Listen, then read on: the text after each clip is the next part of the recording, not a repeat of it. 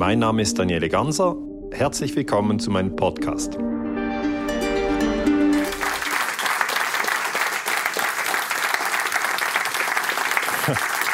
Guten Abend. Guten Abend, meine sehr verehrten Damen und Herren. Äh, es freut mich sehr, äh, dass Sie mich so freundlich hier in Berlin begrüßen. Mein Name ist äh, Daniele Ganser. Ich bin Historiker, spezialisiert auf die internationale Zeitgeschichte seit 1945. Und ich möchte mit Ihnen heute ein Thema behandeln, das ich für sehr wichtig erachte. Es heißt Propaganda und wichtig ist mir vor allem der Untertitel, wie unsere Gedanken und Gefühle gelenkt werden. Ja. Ist ja klar, dass wir alle Gedanken haben. Es ist auch bewiesen, dass wir alle Gefühle haben, jeden Tag, auch jetzt, immer.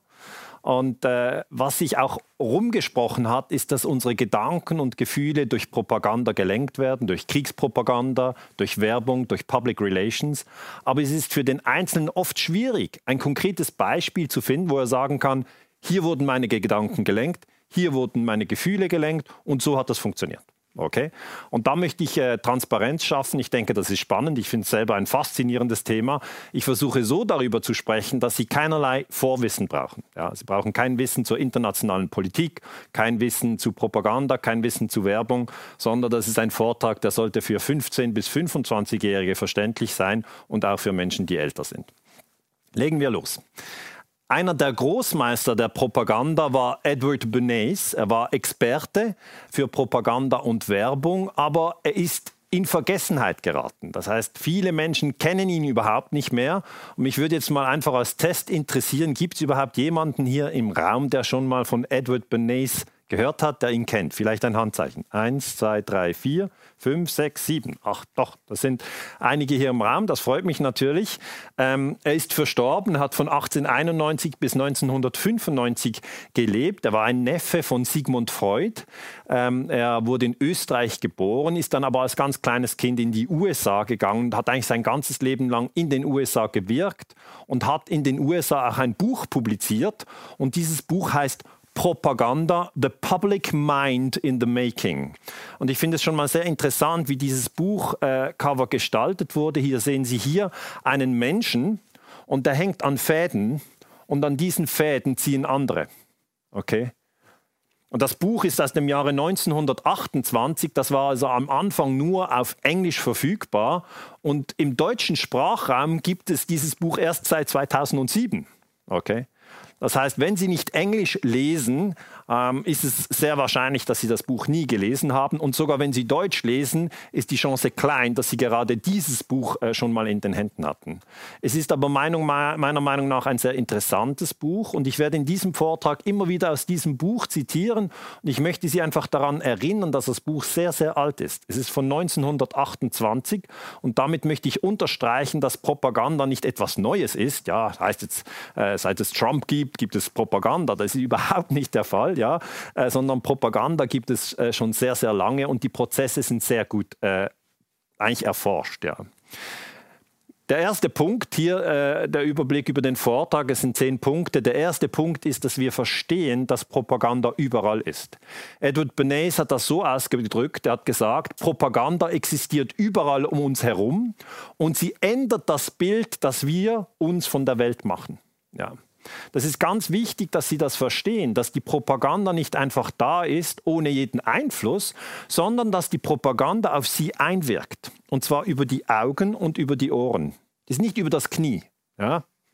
Das ist wichtig. Es sind Ihre Augen und Ihre Ohren. Dort geht die Propaganda durch.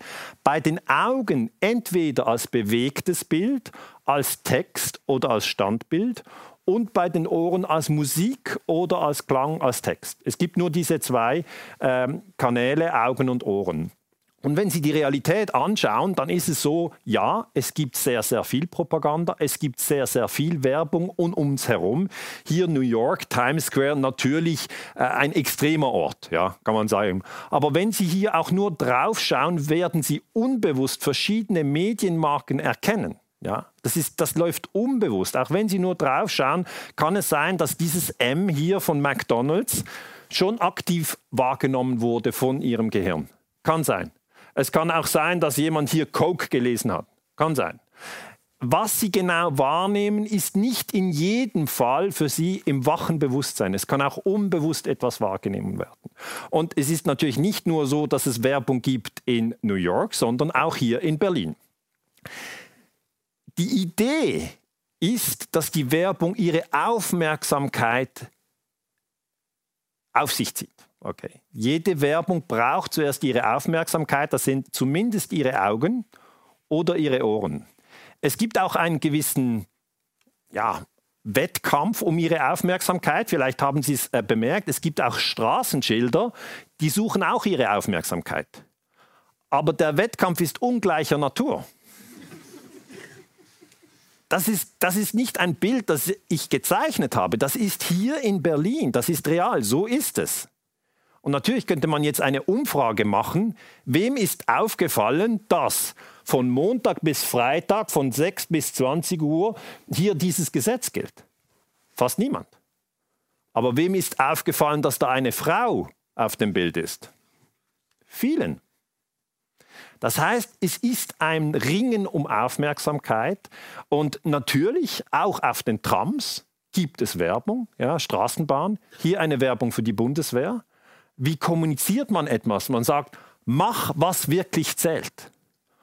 Und ein wichtiger Punkt bei der Propaganda ist, es spielt keine Rolle, ob es wahr ist, okay, sondern es muss einfach an möglichst vielen Orten sein und es muss oft wiederholt werden.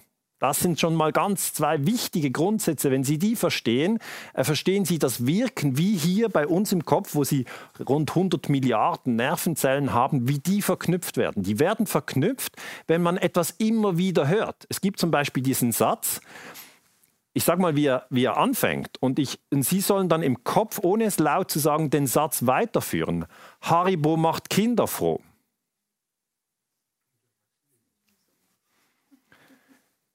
Darf ich fragen, wer konnte diesen Satz selbstständig fertig führen?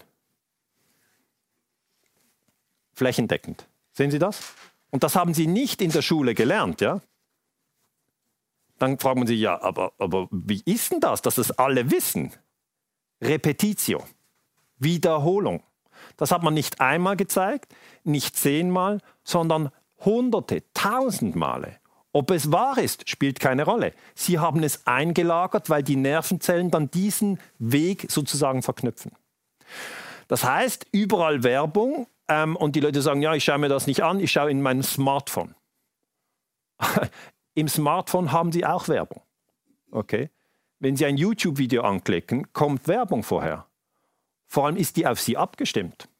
Wenn Sie einen Schuh kaufen über das Smartphone, werden Sie das nächste Mal Werbung bekommen über diesen Schuh. Ich habe, das ist doch uns allen schon passiert. Ich habe ich hab eine Ferienwohnung gebucht für mich und meine zwei Kinder und meine Frau in Italien. Ja, das ist schon eine Zeit her. Ich wäre gern wieder in den Ferien, bin ich jetzt nicht. Aber diese Ferienwohnung hat mich nach Wochen lang verfolgt. Ich hatte sie ja schon lange gebucht. Immer bekam ich wieder Angebote und ich dachte, was soll denn das? Ich habe das ja schon lange gekauft. Das heißt, die Werbung wird heute personalisiert, indem wir eigentlich unsere digitalen Spuren hinterlassen, vom Schuheinkauf bis zur Ferienwohnung in Italien. Und dann bekommen sie das immer wieder auf die Nase gebunden. Kurz gesagt, wir sind umstellt. Wir sind umstellt. Propaganda überall, Werbung überall. Und jetzt müssen Sie wissen, jeder Fernsehsender gehört jemandem. Jede Werbefläche gehört jemandem und die geben viel Geld aus. Also die Idee, dass man Werbung macht, wie zum Beispiel Haribo, beruht auf der Tatsache, dass es funktioniert. Das ist die Tatsache. Und die Leute fragen mich dann, ja gut, das ist jetzt keine schöne Nachricht, die Sie mir hier erzählen. Wie kommt man dann raus? Gibt es nicht Orte, wo man nicht umstellt ist? Und die Antwort ist, doch, die gibt es. Gehen Sie in den Wald. Es ist so. Was dann bei den Menschen oft passiert, dass sie sagen, ja, hier ist super langweilig. Kann man hier nicht ein Bildschirm montieren, wo etwas, etwas läuft. Ich brauche diesen Kick, dass immer etwas läuft. Ja? Die Leute haben Mühe, einfach mal fünf Stunden unter einem Baum zu sitzen. Viele haben Mühe, weil wir sind schon gewohnt, dauernd immer neue Impulse zu haben. Viele haben, auch wenn sie fernschauen, geht ihnen das zu langsam, dann klappen sie den Laptop auf und machen daneben noch irgendwas anderes. Dazu noch ein Smartphone, noch ein paar SMS. Wer kennt das? Das gibt's doch, oder? Kennen Sie das? Haben Sie Erfahrung mit? Kann ich ein Handzeichen? Wer das schon erlebt hat? Ja. Also ich schaue gerne Fußball, aber wenn ein Fußballspiel sehr, sehr langsam wird, zack, kommt das Smartphone. Dann irgendwie, da muss ich noch irgendwas. Was auch immer ich muss, irgendwie ist da ein Drang.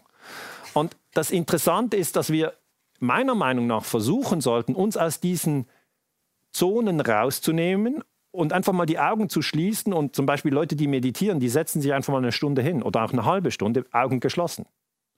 Oder sie setzen sich in den Wald. Oder Leute, die einen Hund haben, die gehen halt oft raus mit dem Hund. Das kann helfen. Aber wenn sie in der Stadt gehen, gehen sie an all diesen Plakaten vorbei. Wenn sie im Wald gehen, ist wenig Werbung in der Regel. Ob das mal kommt, ich weiß es nicht. Aber das ist eigentlich der erste Trick, wie man eigentlich aus diesem Propagandafeld rauskommt. Man sucht sich Räume, die nicht vollgestellt sind mit Werbung. Und wenn man achtsam ist, dass es Werbung gibt, dass es Propaganda gibt, dann beobachtet man sich selber und schaut mal, was für Spuren man hinterlässt und was für Werbung man anzieht. Weil das ist das Neue an der Werbung. Sie folgt uns, war früher nicht so. Ja. Autowerbung, BMW gab es für alle, auch für die Zehnjährigen. Heute bekommt der Zehnjährige eine Werbung über Lego oder nein, Lego ist vielleicht bei zehn nicht mehr so angesagt, doch zum Teil schon noch. Ja. Und, und dann bekommen sie das genau zugeschnitten. Also das ist der erste Punkt. Propaganda ist überall. Ähm, ich denke, das kann man gut verstehen. Kommen wir zum zweiten Punkt. Edward Bernays hat gesagt, und das ist wieder aus diesem Buch von 1928, er hat gesagt, wir werden von Personen regiert, deren Namen wir noch nie gehört haben. Sie beeinflussen unsere Meinungen, unseren Geschmack, unsere Gedanken. Und jetzt ist es gut möglich, dass einige unter Ihnen sagen, ja, bei anderen ist das so. Die armen, ungebildeten. Bei mir ist das nicht so. Propaganda wirkt bei mir nicht, ich habe Abitur. Da muss ich Sie enttäuschen. Propaganda wirkt bei allen. Sie wirkt bei Ihnen, sie wirkt bei mir, sie wirkt bei allen, weil das ist das Funktionieren des menschlichen Gehirns. Wenn Sie eine Information 50 Mal hören, gräbt sie sich ins Gehirn ein. Sie haben keine andere Chance. Nur indem Sie sie schon hören, gräbt sie sich ein. Wenn ich Ihnen sage, denken Sie nicht an einen rosaroten Elefanten, denken Sie an einen rosaroten Elefanten. Niemand denkt an ein Zebra. Warum ist das so? Warum ist das so? Haben Sie keine Kontrolle über Ihre Neuronen? Nein. Die Neuronen bilden das nach, was in der Sprache da liegt. Wenn ich sage, denken Sie jetzt bitte nicht, und ich bitte Sie wirklich, bitte nicht an den Brexit denken. Keine Chance. Merken Sie es? Das Substantiv aktiviert sofort die Hirnzellen. Brexit, haben Sie in der letzten Zeit viel gehört. Natürlich, es muss nicht über Text sein, es kann auch über ein Bild sein. Schauen Sie dieses Bild an. Sie haben hier ein Auto, ein BMW, der fährt ziemlich schnell auf einer freien Landstraße in die Natur raus. Was erzeugt das? Das erzeugt, ich kann jetzt nur über mich sprechen, das ist individuell verschieden. Bei mir erzeugt das das Gefühl, Puh, da wäre ich gern am Steuer. In Gedanken bin ich schon am Steuer und ich nehme jetzt diese Kurve und ich nehme sie schnell. Das so richtig noch, ich höre schon den Sound, ja? Und dann beschleunigen noch beim Rausfahren. Und das ist das Gefühl von Freiheit. Das, das Bild erzeugt in Ihnen ein Gefühl von Freiheit, einmal wegzufahren, alles hinter sich zu lassen. Sorgen, Probleme, alles hinter sich. Alle Leute, die Sie beschimpft und beleidigt haben, die können alle mal hinten im Staub stehen. Sie fahren nämlich jetzt weg. Und dieses Gefühl wird produziert. Sie kaufen das Auto und was passiert? Sie stehen im Stau. Das heißt, es ist eine große Illusion, wenn wir sagen, wir, haben, wir sind so weise oder so erleuchtet. Die Aufklärung ist ja schon lange her und ich habe sicher schon zehn Bücher gelesen. Äh, darum kann ich dadurch Propaganda nicht mehr erwischt werden. Doch, natürlich. Weil sonst würde ja BMW, wenn es nicht funktionieren würde, überhaupt nicht da investieren. Das müssen Sie auch verstehen, ja? Niemand gibt Millionen aus für nichts, sondern nur, wenn es funktioniert. Funktioniert es denn auch, wenn Sie wirklich diese Erfahrung schon realiter oft gemacht haben? Ja, es funktioniert trotzdem. Und man kann sich dann fragen, ja, wie oft bin ich denn schon im Stau gestanden? Darf ich mal fragen, wer ist schon mal im Stau gestanden? Ja, das ist also hier auch so. Bei uns in der Schweiz ist das auch. Jeder. Jeder, der ein Auto hat, auch wenn Sie es erst zwei Monate haben, Sie stehen im Stau. Und dann ist halt die Frage, wie oft kommt das vor? Selten. Selten. Es kann vorkommen. Ich sage nicht, dass es unmöglich ist. Es ist ja nicht gelogen. Es ist möglich. Aber es ist oft nicht der normale Arbeitsweg. Das ist eine Sache, die schon lange läuft. Das ist das Wesentliche, was ich Ihnen wirklich helfen möchte zu verstehen. Das ist nicht etwas Neues. Das ist eine Werbung von äh, Mercedes von 1955. Einfach die Bildsprache ist etwas anders, ja? Aber es ist wieder freie Fahrt. Es ist freie Fahrt und es ist dieses Gefühl von, ich muss mal weg. Und das Gefühl haben wir doch alle immer wieder. Sie sind in einer Situation, sie fühlen sich nicht so wohl, aus welchen Gründen auch immer, und sie denken, ich wäre besser irgendwo anders. Und das ist das Gefühl von Freiheit, dass sie jederzeit weg können. Und natürlich ist die Enttäuschung groß, wenn sie unbedingt weg wollen und sie stehen im Stau.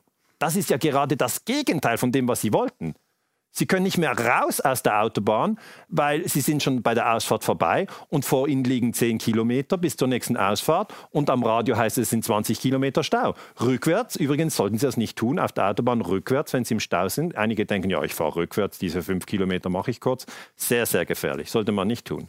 Aber es ist einfach keine Freiheit. Ja? Es ist keine Freiheit. Aber man macht das schon seit 1955, weil es funktioniert. Kommen wir zu einem schwierigeren Punkt. Es werden nicht nur Autos verkauft, sondern es werden auch Kriege verkauft. In meiner Forschung habe ich sehr genau untersucht, wie überhaupt Kriege verkauft werden und es ist eigentlich das gleiche, wie man Auto verkauft. Man steuert ihre Gedanken und ihre Gefühle. Das muss so sein. Es gibt keine andere Möglichkeit, die Menschen für Krieg zu begeistern, weil die Menschen sind grundsätzlich gegen Kriege. Niemand sagt, heute ist nichts los, können wir noch einen Krieg machen, sondern die Menschen wissen, dass Krieg Leid bedeutet, dass es großes Leid bedeutet, vor allem auch in Deutschland. Sehr viele Menschen hier, ich würde sagen 95 Prozent, sind völlig gegen den Krieg. Trotzdem ist, während ich hier spreche, die Bundeswehr in Afghanistan. Okay? Das ist aber nicht in den Medien, darum existiert es nicht. Dass man kann über die Kommunikation Kriege einblenden und ausblenden und man kann sie auch verkaufen, aber man erzeugt natürlich ein anderes Gefühl. Schauen wir uns das genauer an. Zuerst wieder zurück zu Edward Bernays, der hat 1928 schon die wesentlichen Punkte beschrieben. Theoretisch bildet sich jeder freie Bürger seine eigene Meinung. Ja, so sehen wir uns ja. ja. Wir bilden uns unsere freie Meinung. In der Praxis ist es jedoch kaum möglich, sich mit jedem komplexen Thema auseinanderzusetzen. Wie sollen Sie denn die Details zum Brexit kennen, zum Krieg in Afghanistan, was die richtige Ernährung ist, ähm, es gibt viele Themen, die uns umgeben und wir können nicht alle Themen vertiefen. Und darum werden eigentlich Meinungsführer eingesetzt und diese verbreiten über die Medien eigentlich ihre Beweisführung und ihre Positionen und die werden übernommen. Das ist eigentlich, wie es wirklich läuft.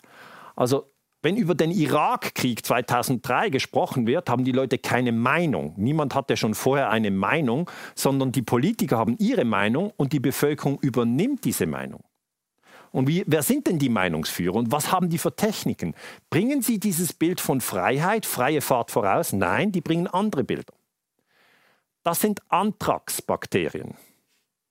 Das ist jetzt nicht das Gefühl von, oh, die hätte ich auch gerne zu Hause sondern das erzeugt im Mensch dieses diffuse Gefühl von, äh, was ist das? Ist das gefährlich für mich? Mach das mal weg, ich habe ein kleines Kind. Und das wird verwendet von den Meinungsführern. Hier ist der amerikanische Außenminister Colin Powell am 5. Februar 2003 wieder in New York äh, und er hebt ein kleines Fläschchen auf und sagt, hier sind Anthrax-Bakterien äh, drin. Okay? Anthraxerreger, Milzbrand.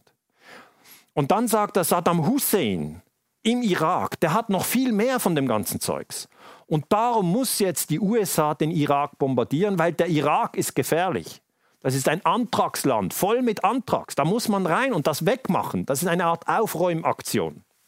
So wird das erzeugt. Es erzeugt ein Gefühl der Angst. Das heißt, je nachdem, welche Bildsprache Sie wählen, welchen Text Sie bringen, erzeugen Sie das Gefühl in der Zielgruppe. Der britische Premierminister Tony Blair hat gesagt, der Irak besitzt chemische und biologische Waffen. Seine Raketen sind binnen 45 Minuten einsatzbereit. Das ist jetzt wieder ganz entscheidend. Ja? Der Tony Blair ist Premierminister. Die Leute heute leider, völlig zu Unrecht, sind noch autoritätsgläubig. Sie sagen, wenn es die Kanzlerin sagt, muss es die Wahrheit sein. Wenn es der Präsident sagt, dann muss es die Wahrheit sein. Wenn es der Premierminister oder der Außenminister sagt, dann muss es die Wahrheit sein. Das ist ein ganz grober Irrtum. Es ist nicht die Wahrheit, was Blair hier gesagt hat. Aber er macht Druck. Er sagt binnen 45 Minuten. Wenn hier stehen würde, binnen 45 Monaten, dann würde Ihr Gehirn entspannen und sagen, 45, was, 45 Monate? Ja, ich treffe mal zuerst meine Freunde, wir spielen heute Billard und dann schauen wir mal weiter. Aber wenn es heißt, binnen 45 Minuten schlagen hier die Raketen ein und da hat es ABC-Giftstoffe äh, drin, dann sind sie in Aufruhr. Und diese Aufruhr wird erzeugt, wie? Durch Meinungsführer, die sich über die Medien an sie wenden, über ihre Ohren und ihre Augen in sie eindringen. Wenn sie nichts sehen und nichts hören, bekommen sie von dem gar nichts mit. Keine Chance. Sie haben nichts von Blair gehört, wenn sie nichts hören können. Wenn sie nichts sehen, haben sie ihn auch nicht am Fernsehen gesehen. Also das sind ihre zwei Kanäle, Augen und Ohren, das nicht vergessen. Dick Cheney hat genau das Gleiche gemacht. Ge Gefühl von Angst. Er sagt, es gibt keinen Zweifel, dass Saddam Hussein Massenvernichtungswaffen besitzt. Im August 2002. Der Angriff ist dann im März 2003. Wir können beim Irakkrieg ganz genau zeigen, wie dieses Wiederholen nach Haribo macht Kinder froh, wie dieses Wiederholen auch beim Krieg eingesetzt wird. Es wird repetiert. Man hat das nicht einmal gesagt, nicht zweimal, sondern hundert Male. Und gleichzeitig hat man verschiedene Meinungsführer genommen, die die Botschaft raustragen. Verstehen Sie das? Und das hat extrem große Auswirkungen. Cheney ist ein Lügner. Okay? Es hat nicht gestimmt. Es gab keine Massenvernichtungswaffen. Auch Blair ist ein Lüger. Es gab keine Massenvernichtungswaffen. Und äh, äh, Colin Powell hat später zugegeben, diese Rede sei ein Schandfleck äh, in seiner Karriere. Gut, aber die Iraker hatten eine Million Tote zu beklagen. Das heißt, die Dimension, die Kriegspropaganda hier erreicht, ist auf einer ganz anderen Ebene, als wenn Sie sich jetzt fragen, fahre ich BMW, fahre ich Mercedes oder fahre ich nur Fahrrad? Okay? Das ist eine andere Dimension bei der Kriegspropaganda, weil über die Worte, über die Gedanken, über die Kriegspropaganda wird letzten Endes ein Flugzeugträger bewegt. Das ist die reale Folge. Und was wir in der historischen Forschung herausgefunden haben, ist, dass das Zielland, der Irak, wird mit Waffen angegriffen, da wird bombardiert, da wird geschossen, da wird getötet, da wird vergewaltigt, da wird gefoltert. Abu Ghraib, Sie haben diese Bilder auch im Kopf. Aber die Heimatfront, ja, die Heimatfront, das ist Europa und Nordamerika, das sind die NATO-Länder, die wird auch bekämpft, aber nicht mit Gewehren, sondern mit Bildern und Worten. Es wird ein Krieg an der Heimatfront geführt, aus dem Grund, weil es braucht die Unterstützung an der Heimatfront. Die Menschen müssen ihre, ihre Söhne in den Krieg schicken. Sie müssen den, die Steuern bezahlen, um dieses Gerät überhaupt zu finanzieren. Sonst geht gerade gar nichts. Wenn die Söhne nicht kommen und die Flugzeuge nicht bezahlt werden, ist der Krieg nichts. Geht nicht. Das heißt, es geht immer darum, über Kriegspropaganda die Heimatfront eigentlich zu mobilisieren und sie davon überzeugen, dass es ein wichtiger Krieg ist, dass der geführt werden muss. Jetzt auch hier, ich habe Ihnen schon die erste Technik, äh, um das abzuwehren, erklärt. Gehen Sie in den Wald. Ja, das funktioniert, wenn Sie zu viel Input haben, jeglicher Art. Gehen Sie in den Wald oder schließen Sie die Augen, äh, meditieren Sie auf einem Kissen, das hilft. Das zweite, die zweite Technik, die ich Ihnen mitgeben möchte, ist, wenn man sich fragt, wie kann man denn diese Propaganda abwehren, man soll Meinungsführer nicht blind glauben. Vor allem dann nicht, wenn sie zu Gewalt aufrufen. Das ist ganz ein wichtiger Punkt. Ja? Also diese Idee von, es ist ein Politiker, darum muss man ihm glauben, das können Sie getrost entsorgen. Das heißt nicht, dass alle Politiker lügen, das ist gar nicht, was ich sagen möchte. Aber wenn Sie sich erinnern, als Deutschland 1999 Serbien bombardiert hat, ja, da hat der deutsche Außenminister Joschka Fischer gesagt, es gibt in Serbien KZs, Konzentrationslager. Dadurch wurde im, in der Zielgruppe ein Trauma aktiviert. Konzentrationslager ist in Deutschland nicht irgendein Wort, sondern das ist ein Riesenverbrechen. Und dann denken die Leute, da muss man ja das stoppen. Später hat sich herausgestellt, es gab keine Konzentrationslager in Serbien. Also einfach, dass Sie das ein bisschen verstehen. Das war vor 20 Jahren. Der Satz von, von Joschka Fischer war damals, ich habe gelernt, nie wieder Krieg, aber ich habe auch gelernt, nie wieder Auschwitz. Das ist ein sehr, sehr geschickter Propagandaschachzug, weil das hat die Neuronen so in die Irre gelenkt, dass die Leute gesagt haben, ja, nie wieder Krieg, da haben sie ein Ja. Und nie wieder Auschwitz haben sie auch ein Ja, aber das bedeutet gleichzeitig Ja zum Krieg. Verstehen Sie das? Das ist über die Bande gespielt, das ist Aikido für den Kopf. Und das hat er nicht so auf die Schnelle erfunden, sondern das hat gerade die ganze deutsche Bevölkerung verwirrt. Heute können wir nachzeichnen. Wir können zeigen, wie es war. Sie können sich das merken, es gab keine KZs in Serbien. Gab es einfach nicht. Sie wurden angelogen. Was bedeutet das? Sie sollten den Meinungsführern nicht blind glauben. Einfach gar nicht. Verstehen Sie es? Ist es klar? Kommen wir zum nächsten Pu äh, Punkt. In Guatemala gab es 1954 einen Putsch. Ich möchte kurz auf diesen Putsch eingehen, äh, um Ihnen zu erklären, wie hat man da Propaganda eingesetzt.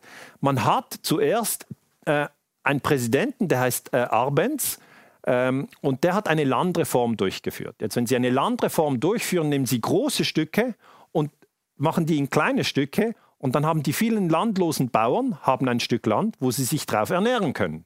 Zuvor gehören die großen Landstücke, vor allem United Fruit, die, das ist heute Chiquita. Chiquita hatte kein Interesse an dieser Landreform, weil da haben sie Geld verloren. Okay? Also, die Landreform wurde Anfang der 50er Jahre gemacht, 1954 schon wurde der Mann gestürzt. Jetzt ist wieder die Frage, darf man das? Darf die CIA, der amerikanische Auslandsgeheimdienst, in ein anderes Land reingehen, um dort die Regierung zu stürzen? Darf man nicht.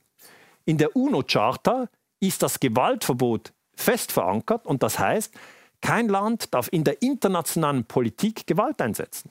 Also auch Deutschland durfte in 99 Serbien nicht bombardieren. Das war ein Verbrechen. Aber über Kriegspropaganda können die Leute genügend verwirrt werden, dass diese Dinge möglich sind. Ähm, konkret hat die CIA einfach äh, Menschen in Guatemala bewaffnet und gesagt, äh, stürzt doch äh, bitte den äh, gewählten Präsidenten. Und was natürlich für uns jetzt in diesem Kontext interessant ist, dass Edward Bernays ja, die Öffentlichkeitsarbeit gemacht hat von United Fruit. Das heißt, er war nicht einfach ein Theoretiker, er war auch ein Praktiker. Okay. Er hat durchaus Geld entgegengenommen von großen Konzernen, um sein Wissen, sein Wissen ist sehr wertvoll, ja, einzusetzen, wie die großen Konzerne noch mächtiger werden können. Okay. Konkret hat er eine Gruppe von Journalisten dann mitgenommen nach Guatemala. Die haben dann so geschrieben, wie er wollte, weil er hat sie in Guatemala mit den Menschen in Verbindung gebracht, die gesagt haben, hier ist eh eine ganz schlimme Situation, unser Präsident ist ein schlimmer Präsident, den müsste man mal stürzen. Ja? Und dann schreiben das die Journalisten. Edward Bernays wurde übrigens auch im nationalsozialistischen Deutschland gelesen, und zwar von Joseph Goebbels. Goebbels hat die Arbeiten von äh, äh, Edward Bernays gelesen. 1928 kam ja Propaganda raus. Das weitere Buch Crystallizing Public Opinion, was eigentlich so viel heißt wie die öffentliche Meinung lenken und fokussieren. Diese Literatur wurde von den Nazis rezipiert und Goebbels kannte sie. Jemand hat mir gesagt, aber Herr Ganser, Goebbels ist tot. Da gibt es auch keine Propaganda mehr. Da habe ich gesagt, wissen Sie was? Goebbels hatte nur Radio. Das heißt, die Ebene, wie wir heute Propaganda haben, wie sie auf uns wirkt, über Fernsehen, über Smartphones, ist viel intensiver, viel ausgeklügelter und viel stärker auf uns abgestimmt. Das heißt nicht, dass wir verloren sind. Wenn wir einmal begriffen haben, dass wir unter Propaganda leiden, können wir da raus. Sie müssten nicht sich von Kriegspropaganda in Kriege hetzen lassen. Ist nicht notwendig. Sie können sagen, glaube ich nicht, mache ich nicht, will ich nicht. Ja? Aber natürlich müssen Sie zuerst überhaupt zugeben, dass es Propaganda gibt. Und erst dann ist es möglich, sich davon zu befreien. Was absolut möglich ist. Also sobald Sie es begriffen haben, sind Sie schon fast halb draußen. Sie müssen ein bisschen Achtsamkeitstraining machen. Gehen wir zum fünften Punkt, Coca-Cola-Werbung. Es äh, ist auch hier so, dass Edward Bernays ganz richtig und ganz korrekt einiges vorausgesagt hat. Er hat gesagt, ähm, jeder Mensch hat jeden Tag Durst. Ja. Das heißt, de facto haben Sie heute Durst, Sie haben heute schon getrunken, das ist eine bewiesene Tatsache. Sie werden morgen wieder trinken und übermorgen auch. Das heißt, Sie sind großartige Kunden für alle die, die etwas verkaufen, das es zum Trinken gibt. Und theoretisch gibt es unglaublich viele Produkte, die Sie trinken könnten, aber die Auswahl wird eingeschränkt und Sie werden eines aus dieser ausgeschränkten Menge trinken. Bernays sagt, theoretisch entscheidet sich beim Kauf jeder für die beste und billigste Ware. Ja, so wird es ja erklärt. Ja, jeder überlegt sich, soll ich dieses oder jenes nehmen, aber diese Auswahl, die Sie haben, ist schon extrem eingeschränkt die ihm angeboten wird. In der Praxis jedoch fällt unser Blick durch den Einsatz von Propaganda lediglich auf eine reduzierte Auswahl an Gedanken und Gegenständen. Und das ist das Wesentliche. Zuerst denken Sie an das, was Sie morgen trinken werden. Sie denken jetzt schon, was Sie morgen trinken werden. Sie wissen es schon. Sie werden nicht etwas trinken, was Sie noch nie getrunken haben, sondern das, was Sie schon mögen. Ich weiß nicht, was es ist, aber jeder weiß es. Und das will er wieder trinken. Und da setzt Propaganda ein. Sie möchte eigentlich Sie gewinnen, dass Ihre Gedanken und Gefühle so gesteuert werden, dass Sie danach morgen das Produkt trinken, das der Händler Ihnen anbietet. Wie geht das? Nehmen wir die Coca-Cola-Werbung durch diese Werbung wird ein Gefühl von Freundschaft erzeugt. Ich habe gesagt, bei der BMW-Werbung wird ein Gefühl von Freiheit erzeugt, hier ein Gefühl von Freundschaft. Das ist ein sehr starkes Gefühl, weil der Mensch ist ein Gesellschaftswesen. Wir alle sind Gesellschaftswesen. Niemand möchte allein auf den Mond ziehen, nur weil er Stress mit den Nachbarn hat, sondern es ist so, ja, man hat immer wieder Stress mit anderen Menschen. Ich weiß, das ist so. Menschen sind anstrengend, aber ohne Menschen geht es auch nicht, oder? Da sind wir uns einig. Ja? Also man, der Mensch, der Aristoteles hat das so gesagt, der Mensch ist ein Zoon Politikon. Wir sind eigentlich immer gerne mit anderen zusammen. Dann ärgern die uns ein bisschen, aber dann suchen wir sie wieder. Das heißt, dieses Bedürfnis nach Freundschaft ist tief in uns verankert. Das Bild hier suggeriert Freundschaft. Das heißt, wenn Sie das sehen, sehen Sie ja, das ist eine schöne Situation. Die Sonne geht unter, dieser tolle Mann hat diese tolle Frau gefunden und diese tolle Frau hat diesen tollen Mann gefunden. Eine typische Win-Win-Situation. Eingebaut wird die Cola. Da können Sie irgendwas einbauen. Okay, Sie können auch Mineralwasser einbauen. Spielt keine Rolle, sondern das Gefühl wird erzeugt hier oben über den Gemeinschaftssinn. Verstehen Sie es? Und dann wird das Gefühl erzeugt, bei uns im Kopf wird die Verknüpfung gemacht und unbewusst denken wir, wenn wir eine Cola trinken, haben wir Freunde. Das stimmt aber gar nicht. Sie können eine Cola trinken und eine Depression haben. Geht auch. Sie können auch eine Cola trinken und, und Freunde haben. Aber es ist kein Zusammenhang da. Das wird nur hergestellt. Anderes Beispiel. Liebe. Gefühl Nummer eins. Das Gefühl Nummer eins. Apple hat diese Werbung produziert. Das sind jetzt Standbilder aus einem Video. Das, äh, die Geschichte fängt so an: Hier geht eine junge Frau mit einem Smartphone von Apple durch die Straße. Es schneit. Okay, sie hat das Gerät so in der Hand. Man sieht nur ganz kurz das Logo von Apple. Das läuft ja nicht so, dass Sie das Logo von Apple sehen und dann sagt jemand: Kaufen Sie dieses Smartphone. Das ist sehr toll. Bitte kaufen Sie es. Kaufen Sie es jetzt bitte bald. Kaufen Sie es. Es heißt Apple. Wollen Sie es aufschreiben? Kaufen Sie Apple. Das ist eine ganz schlechte Werbung. Okay. Sondern Sie kaufen das Gefühl von Liebe. Wie geht das? Die Frau in dieser Geschichte, früh aufgestanden, es schneit, sie macht auf dem Smartphone Musik. Dann sehen Sie nicht nur den Video ablaufen mit der Frau, sondern Sie hören auch die Musik, die sie selber hört. Dann geht die Geschichte so, sie hat die, hier die Ohrstöpsel in den Ohren und tanzt so ein bisschen vor sich hin. Sie ist aber alleine. Und weil sie sich so ein bisschen mehr bewegt als sonst, stößt sie zufälligerweise einen gut aussehenden Mann, den sie überhaupt nicht kennt. Sie kennt ihn nicht. Aber Apple macht es möglich. Sie hängt ihm ihre Musik ins Ohr.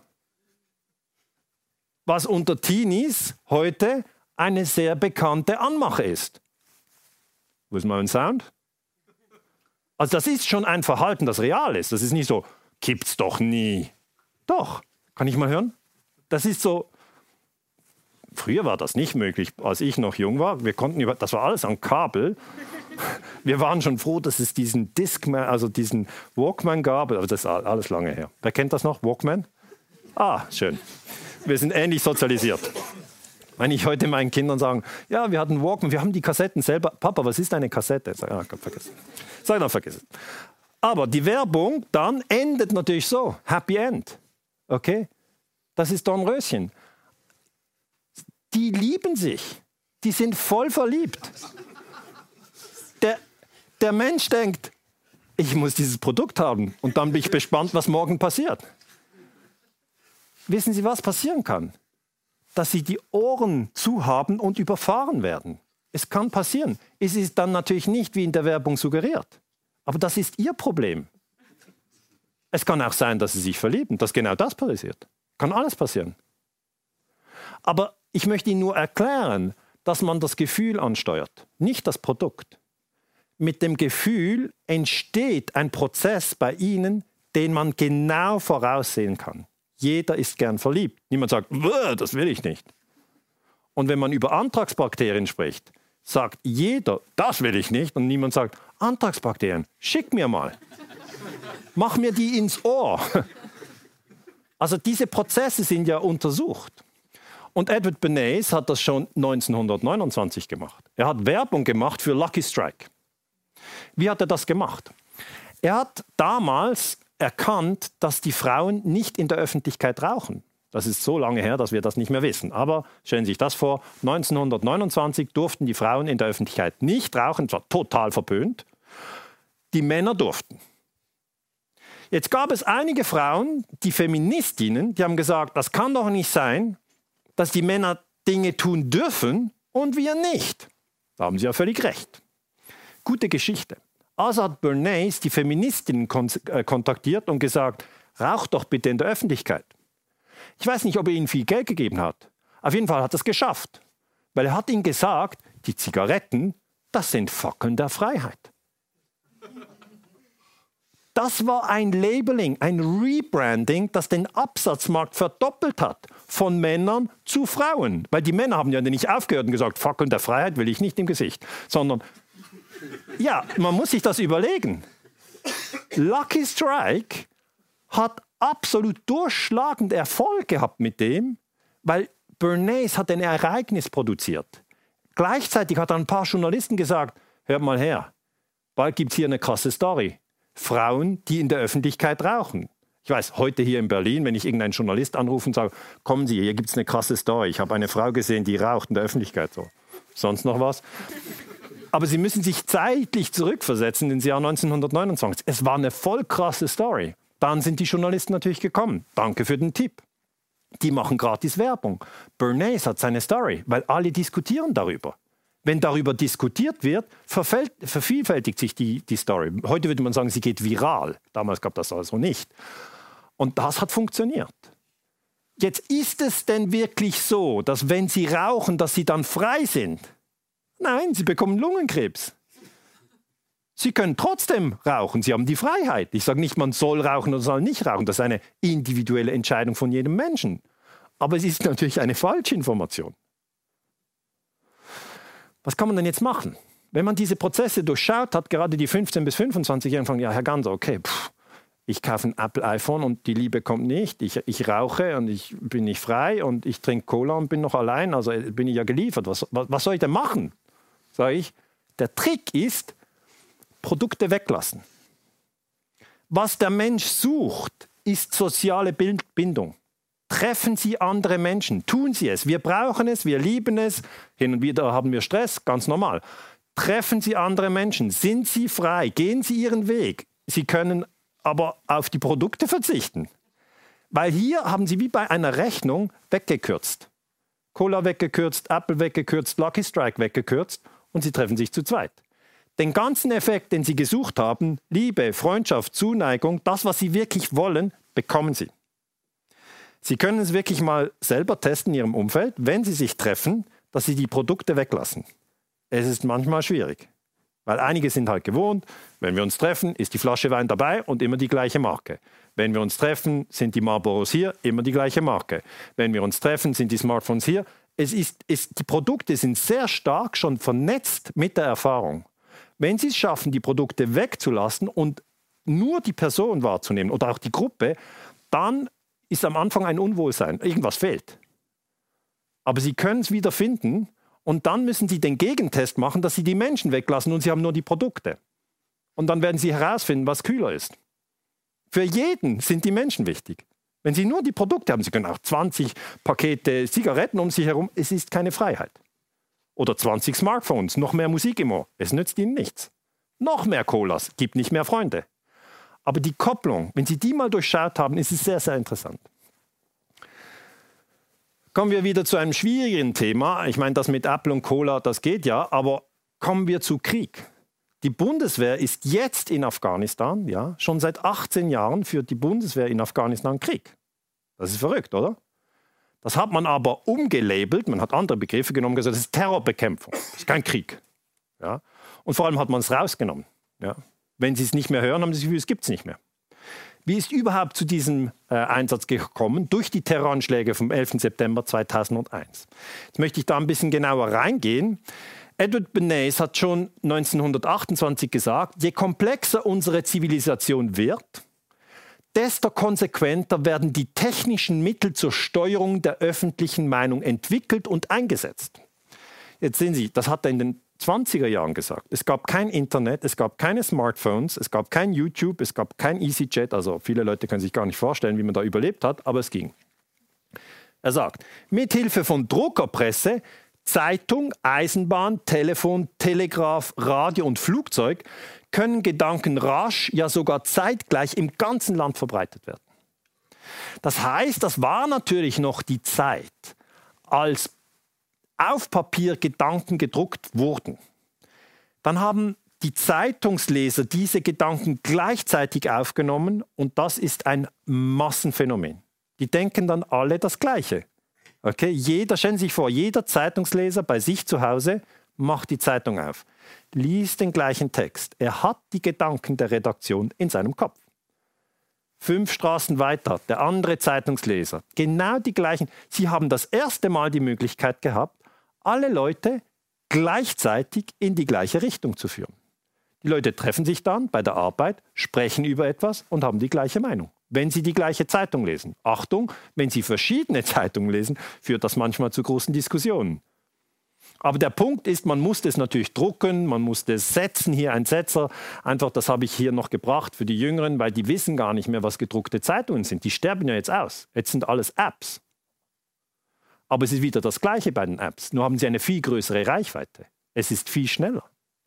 Und dann kam natürlich Fernsehen. Ja, die erste öffentlich übertragene Fernsehproduktion ähm, äh, war 1953. Das war äh, die äh, Krönung von Queen Elizabeth II in London. Queen Elizabeth lebt heute noch. Die ist also wirklich eine Dauersendung. Und der Punkt ist der, dass man sich daran erinnern muss, dass als Edward Bernays das Buch geschrieben hat, es noch gar keinen Fernseher gab.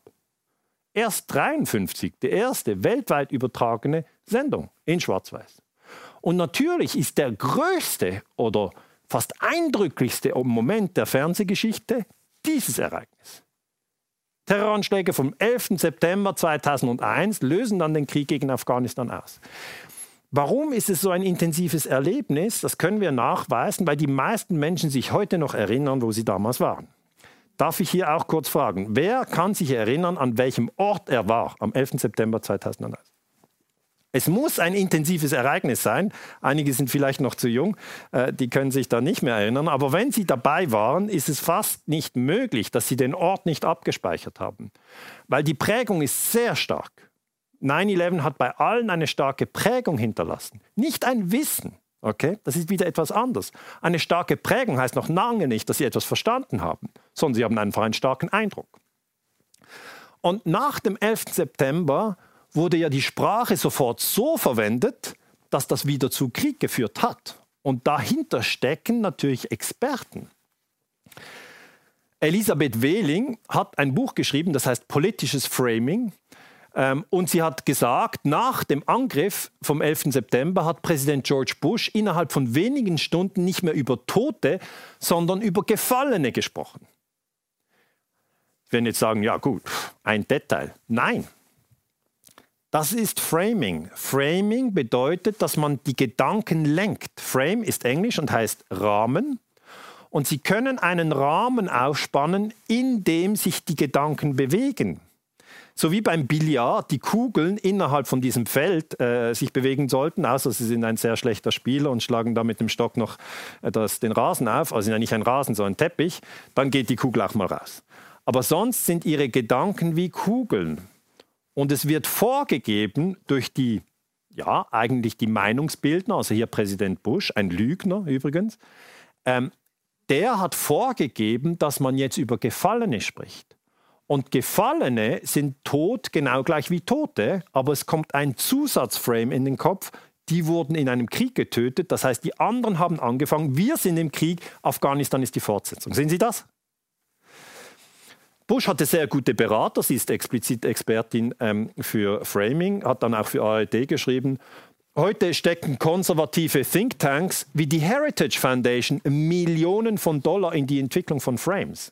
Also nochmal, ein Frame ist ein Gedankenraum, der entwickelt wird, indem Sie sich dann wiederfinden. Sie werden sagen, nee, auf mich hat das keine Wirkung, ich habe Abitur. Doch, es hat auf Sie Wirkung, auf jeden hat es Wirkung.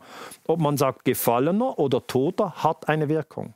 Und es geht so schnell, dass wir es nicht bemerken. Okay? Wenn wir jetzt zurück zu den Terroranschlägen vom 11. September gehen, und da habe ich viel dazu geforscht, da ist mir Folgendes aufgefallen. Die meisten Menschen haben am Fernseher zwei Türme gesehen und zwei Flugzeuge, die in die Türme fliegen. Also Flugzeug, Flugzeug, Turm, Turm. Das ist die Geschichte vom 11. September für den normalen Fernsehkonsumenten. Tatsache ist aber, dass im Hintergrund ein drittes Gebäude zusammengestürzt ist, das World Trade Center 7, das nicht von einem Flugzeug getroffen wurde. Das heißt, wenn die Ursache für den Einsturz der Türme die Flieger sind, warum fliegt dann noch ein drittes zusammen? Wie gesagt, das dritte Gebäude wurde nicht durch ein Flugzeug getroffen. Stellt sich die Frage, ist das aus Sympathie sozusagen synchron, ja? Also das ist eine Frage, die muss sich jeder stellen, der im Propagandaprozess eine Art Aufwachprozess macht, ja? Da muss man sich fragen, habe ich das damals mitbekommen, dass es drei Gebäude sind? Wann habe ich das mitbekommen? Als ich es mitbekommen habe, was hat das bei mir ausgelöst? Habe ich weiter geforscht? Habe ich aufgehört? Habe ich mit anderen darüber gesprochen? Was hat das ausgelöst? Das heißt, diese ganzen Prozesse sind sehr, sehr spannend. Hier noch das Gebäude, wie es zusammenstürzt. Ich habe einfach dann Bilder gesucht, wie das Gebäude ausgesehen hat, als es gebaut wurde. So hat es ausgesehen. Es ist eine Stahl-Skelett-Konstruktion. Und dieses, diese Stahl-Skelett-Konstruktion geht, wenn ich nochmal zurückgehen darf, hier in den freien Fall über. Das sind zwei Sekunden freier Fall.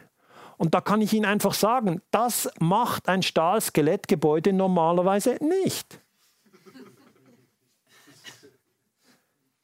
Aber es erzeugt natürlich bei den Menschen ganz intensive Gefühle. Und jetzt nicht wie bei Apple Liebe, auch nicht wie bei Cola Freundschaft, auch nicht wie bei BMW Freiheit, sondern Angst. Aber ich möchte wirklich darauf hinweisen, dass Sie frei sind. Sie sind als Mensch frei, diese Angst in sich auszubreiten oder sich zu fragen, wer hat welche Interessen, dass ich diese Ängste habe. Und da sind sie völlig frei. Es gibt dann keine Noten am Schluss vom Leben, wo man sich fragt, hast du das geglaubt? Nee, aber das ist ja. Und hast du das geglaubt? Das wusstest du auch nicht. Nein, also nochmal an den Start. Sondern jeder führt sein Leben so gut wie er kann, so wach wie er kann und er nimmt halt die Information auch auf, die er sozusagen bewältigen kann. Also es geht eigentlich darum, wie viel Erkenntnismut sie haben und wie viel Erkenntnisfeigheit. Ich plädiere sehr dafür, dass man seinen Erkenntnismut maximal raufschreibt. Das heißt, versuchen Sie, möglichst viel zu erkennen und gleichzeitig zentriert zu bleiben. Ja, das ist eigentlich die Herausforderung, weil diese Menschen, die hier in New York fotografiert werden, die sind live fotografiert, während die Flugzeuge in die Türme fliegen. Sehen Sie das? Das ist ein ganz anderes Gefühl als Apple, Liebe, iPod, Musik hören. Und das ist offensichtlich zu erkennen. Jeder sieht das. Und damit möchte ich nur eins sagen, man kann Gefühle erzeugen. Man kann Gedanken erzeugen und danach kann man Produkte verkaufen. Es sind einfach andere Produkte.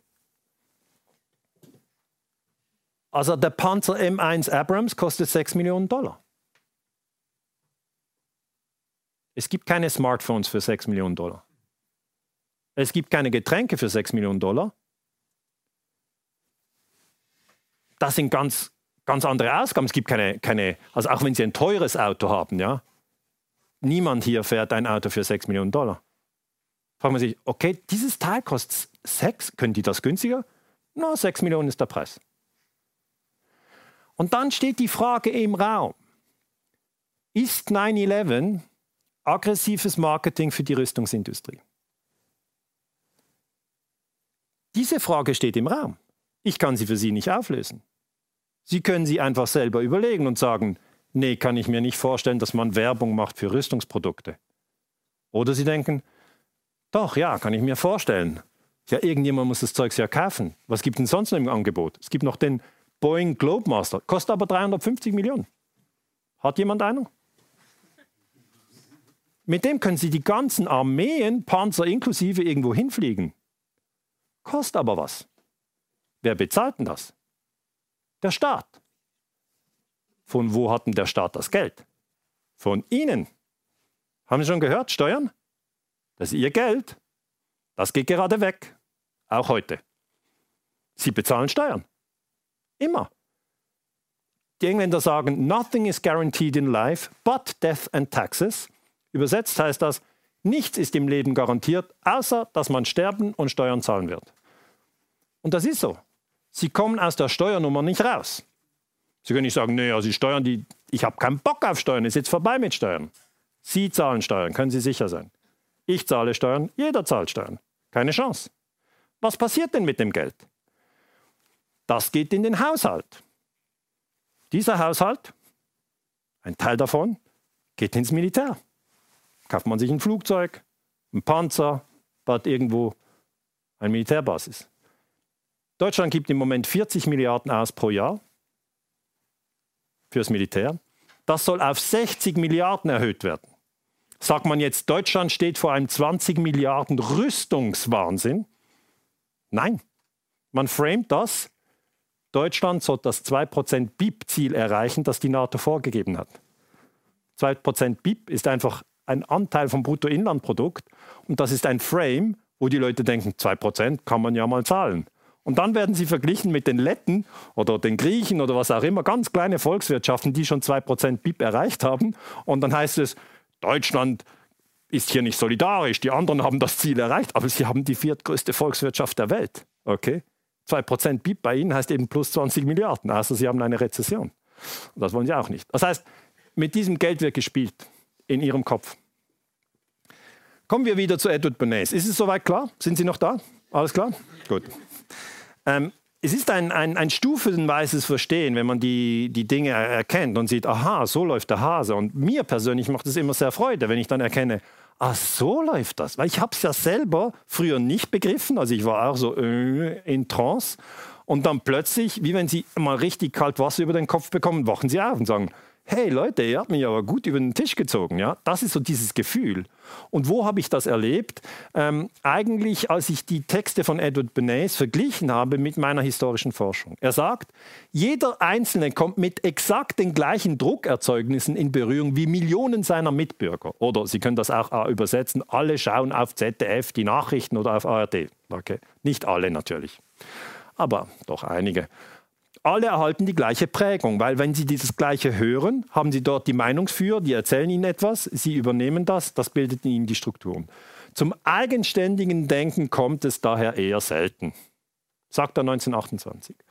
Und das ist natürlich auch das Ziel der Friedensbewegung oder der Menschen, die in der Aufklärung tätig sind, wie ich und andere, Rainer Mausfeld, Michael Lüder, sind viele, die versuchen, hier Klarheit zu schaffen und das eigenständige Denken zu fördern.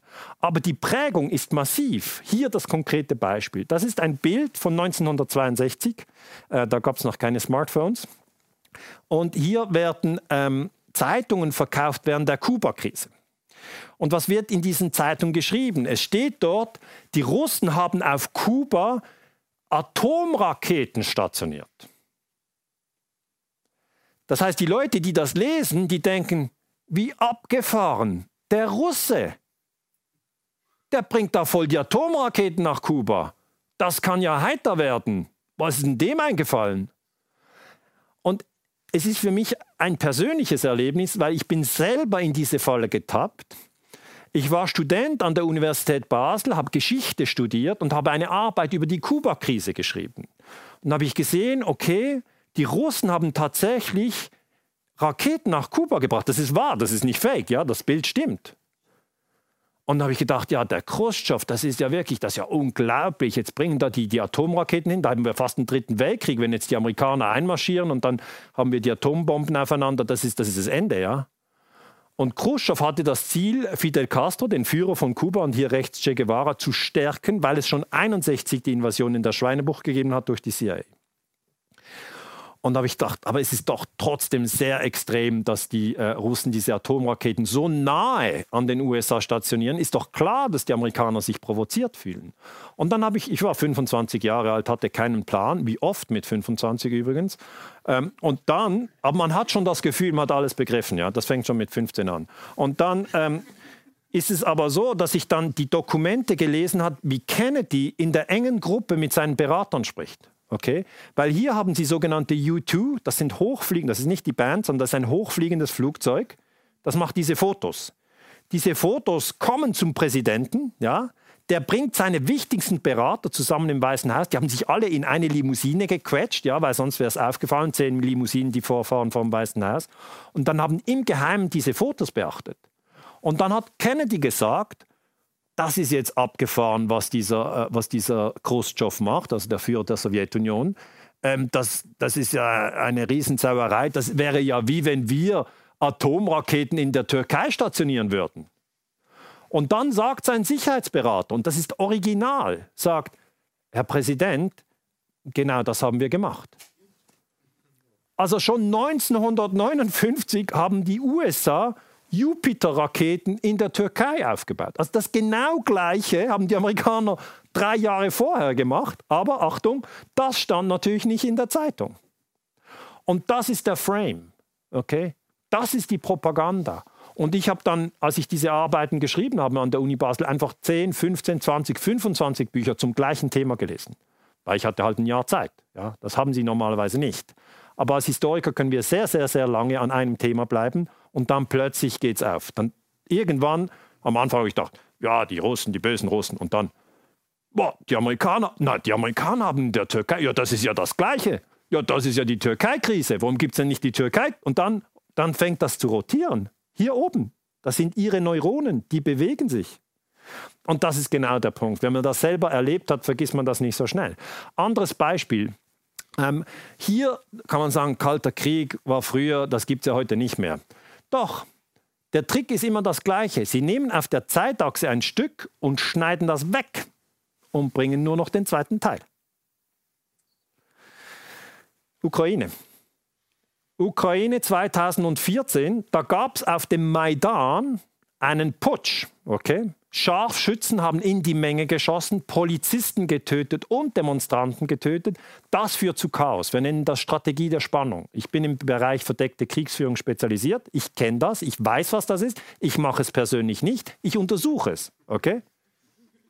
Und ich erkläre den Leuten, dass man ein Land ins Chaos stürzen kann, indem man die Demonstranten und die Polizisten gleichzeitig erschießt. Und dann hat es einen Putsch gegeben. Meiner Meinung nach ein amerikanischer Putsch in der Ukraine, um die Ukraine in die NATO hineinzuziehen. Danach, nach dem Putsch, der Putsch war am 20. Februar 2014, kam am 16. März 2014 die Abstimmung auf der Krim und dann hat die Krim beschlossen, dass sie zu Russland gehören möchte. Das wurde jetzt aber in den westlichen Medien, vor allem hier in Deutschland, völlig falsch dargestellt, weil man hat den Putsch weggeschnitten. Über den wurde einfach nicht berichtet. So wie man über die Jupiter-Raketen der Türkei nicht berichtet hat. Und man hat gesagt, eines Morgens ist Putin aufgestanden und hat sich die Krim einverleibt. Okay? So wie Saddam Hussein in Kuwait einmarschiert ist 1990. War aber nicht der Fall. Aber die Medien haben das genauso gebracht. Stoppt Putin jetzt. Und hier wieder das, der Effekt, wenn Sie viele Köpfe hinter einen Text bringen, hat das den Effekt bei Ihnen im Gehirn, dass Sie denken, alle glauben das. Okay? Können Sie aber irgendwas schreiben. Können Sie schreiben, Stopp Trump jetzt oder alle müssen Veganer sein, egal. Sie haben einfach den Effekt, Sie denken, alle denken das. Das ist ein Frame. Läuft auch über ARD. ARD hat dann gesagt, Putin hat dafür gesorgt, dass Krieg in unserem Teil der Welt wieder denkbar geworden ist. Er ist kein Partner mehr, er ist Gegner.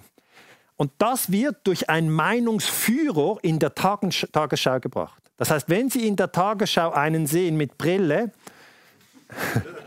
kann auch ohne Brille sein, und der spricht so im Sinne von, ich habe die Sache untersucht, trust me, ähm, dann nehmen Sie sich einen Schritt zurück und sagen Sie, das ist eine Möglichkeit, wie man das sehen kann, aber es gibt noch viele andere. Was wir lernen müssen, ist, dass diese Menschen nicht unsere Väter sind. Ja? Auch die Präsidenten sind nicht unsere Eltern, die uns liebevoll die Welt erklären, sondern das sind Leute mit Interessen. Und wir, wenn wir denen blind folgen, haben sie am Schluss einen Krieg zwischen Deutschland und Russland, weil da einfach gegeneinander gehetzt wird. Und das sollten sie auf keinen Fall, auf keinen Fall befürworten. Es ist nicht in ihrem Interesse, dass es zu einem Krieg zwischen Deutschland und Russland kommt. Das gab es schon mal, 27 Millionen tote Russen etc. Also das hatten wir alles schon. Und darum ist jetzt der Moment, wo wir aus dieser Propaganda ausbrechen sollten. Weil gerade Ukraine 2014, das haben alle erlebt, da können Sie sich fragen, habe ich das mit dem Putsch mitbekommen?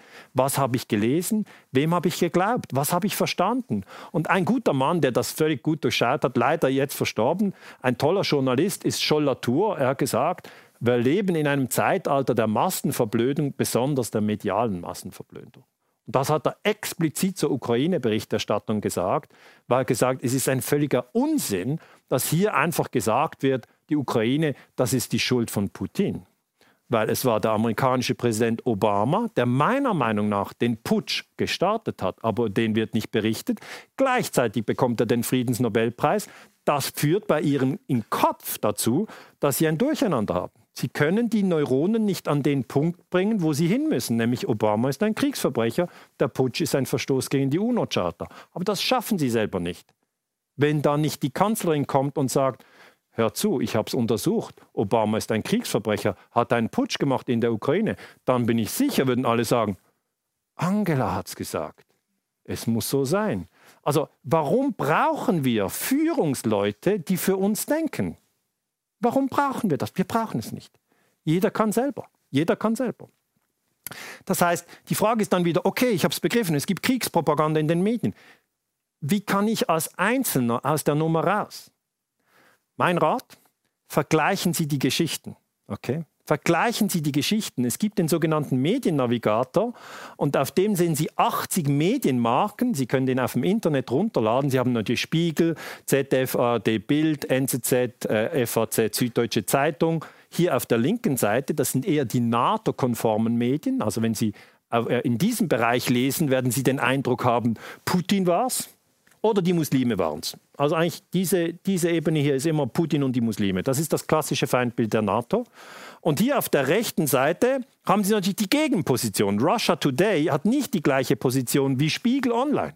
Okay? Das können Sie sehr schnell herausfinden, indem Sie zum Beispiel zu Venezuela, ja, das ist jetzt im Moment sehr spannend, die Berichte unterscheiden.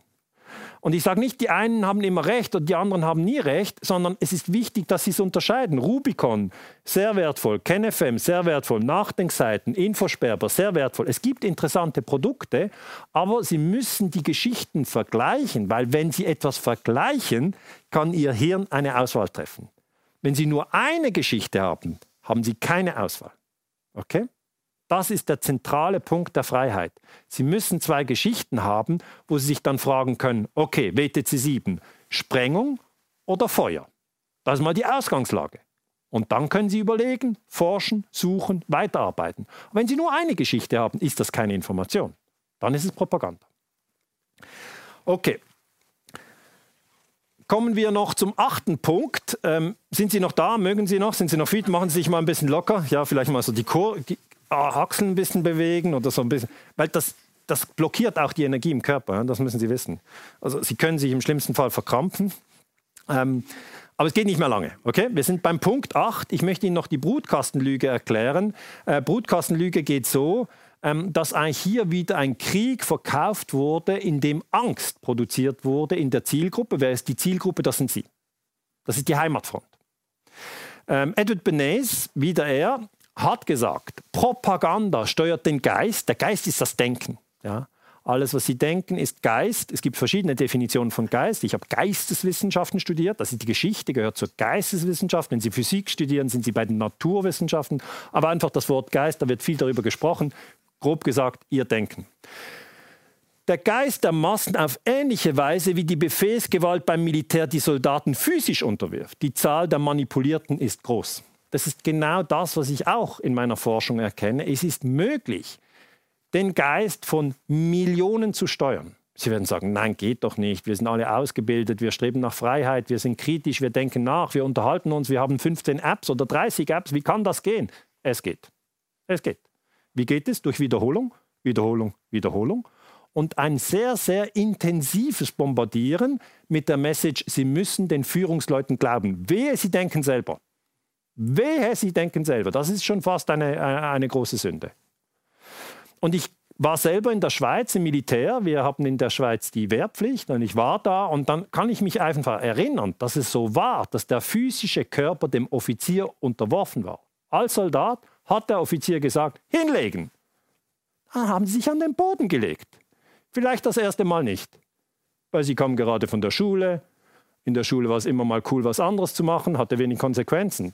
Im Militär, wenn sie sich nicht hinlegen, heißt es, Rekrut Ganser, warum liegen Sie nicht? Und ich, ich bin dagegen. Sie sind nicht lange dagegen. Weil Sie wischen dann zuerst mal einfach noch den Platz, wenn alle schon Ausgang haben. Dann denken Sie, schon doof, dass ich hier noch wische. Das nächste Mal denken Sie, ich stehe immer noch. Ist mir doch egal. Hinlegen. Und dann machst du so. 50 Leute, brack auf den Bauch. Einer steht noch, ein anderer auch, findet es auch cool. Scharfer Arrest. Am Wochenende gehen sie nicht nach Hause. Alle anderen sagen noch, Tschüssi, sehen die Freundin. Sie sind im Knast. Das Militär buchtet sie ein. Ist das korrekt? Das dürfen die. Das heißt, irgendwann kommt ein Punkt und jemand ruft hinlegen und sie legen sich hin. Der sagt umziehen, sie rennen rauf, ziehen ein anderes an, kommen wieder runter. Ja, das ist verrückt, aber es ist möglich. Und im physischen Bereich können wir das sehr, sehr gut verstehen. Okay? Und was uns schwerfällt, ist zu verstehen, dass das auch mit ihren Gedanken geht. Ja? Weil wenn ich jetzt sage, Haribo macht Kinder froh, zack, schon angestoßen. Ohne dass wir irgendetwas sehen. Ja? Alle sitzen, es ist ruhig, aber es funktioniert. Und er sagt eben, die Propaganda steuert das Denken, den Geist, den Verstand, genau gleich wie Militär der physische Körper gedrillt und gesteuert wird. Konkretes Beispiel. 1990 ist Saddam Hussein in Kuwait einmarschiert und dann hat der amerikanische Präsident Bush Senior, äh, meiner Meinung nach ein Kriegsverbrecher übrigens, jetzt verstorben, gesagt, wir müssen nach Kuwait gehen und Kuwait befreien. Saddam Hussein, auch ein Kriegsverbrecher, ist in Kuwait einmarschiert. Warum ist das ein Kriegsverbrechen? Weil ein Land darf nicht in ein anderes Land einmarschieren. Das ist das UNO-Gewaltverbot. Das steht aber nicht in den Zeitungen. Wenn es nicht dort steht, wird es nicht aktiviert. Danach haben die Amerikaner gesagt, ja, nein, also pff, da geht es ja sicher nur um Öl, was will ich dort und warum soll ich für Öl sterben? Ja, für Öl geht niemand gerne in den Krieg. Sie brauchen eine bessere Story. Und die bessere Story im Krieg ist immer, wir sind die Guten, das sind die Bösen. Wie bekommt man diese Story in die Köpfe? Sie wechseln zuerst das Thema. Nicht mehr Öl, sondern Babys. Babys sind sehr geeignet, um Kriegspropaganda zu erzeugen und bei ihnen ganz spezifische Gefühle ähm, zu erwecken. Warum geht das so gut? Weil wir alle mal Babys waren. Das ist empirisch bewiesen. Ist so. Alle hier im Raum waren mal so klein. Ist schon verrückt, oder? Wir alle haben das Gefühl, ziemlich groß und so, aber so hat es angefangen.